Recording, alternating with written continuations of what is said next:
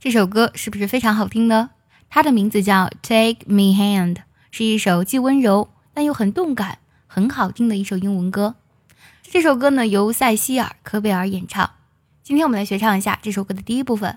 如果想要完整学唱的，并且专项练习这首歌，可以微信搜索“卡卡课堂”，加入早餐英语的会员课程哦。我们来看一下第一段歌词的歌词大意：In my dreams，在我的梦里，I feel your light，我感受到了你的光；I feel love is born again，我感受到呢爱已经重新绽放了；Fireflies，萤火虫。In the moonlight，在月光下，rising stars，那么它们就像升起的繁星一样。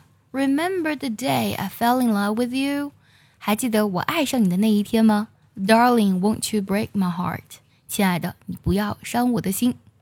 我们来看一下第一段歌词的发音技巧。前两句的话直接唱就行了，没有特别的技巧。In my dreams, I feel your light. In my dreams. I feel light in my dreams. I feel your light. I feel love is born again. 唱的时候呢，love is 连读，born again 连读。I feel love is born again. 接下来几句呢也直接唱就好了。Fireflies in the moonlight, rising stars. Fireflies in the moonlight, rising stars. Fireflies in the moonlight, rising stars. Remember the day I fell in love with you.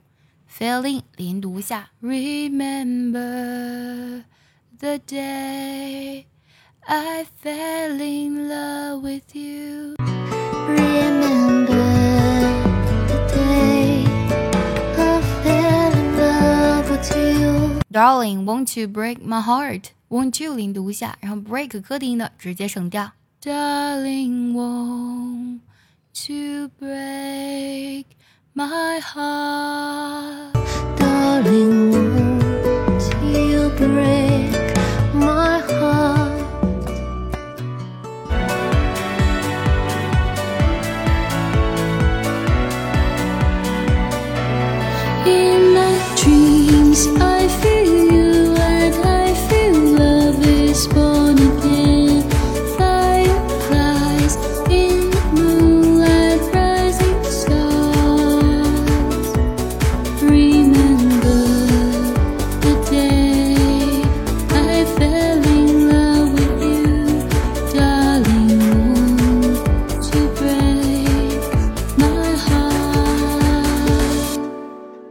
Take my hand now, stay close to me.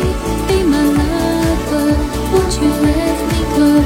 Close your eyes now, and you will see.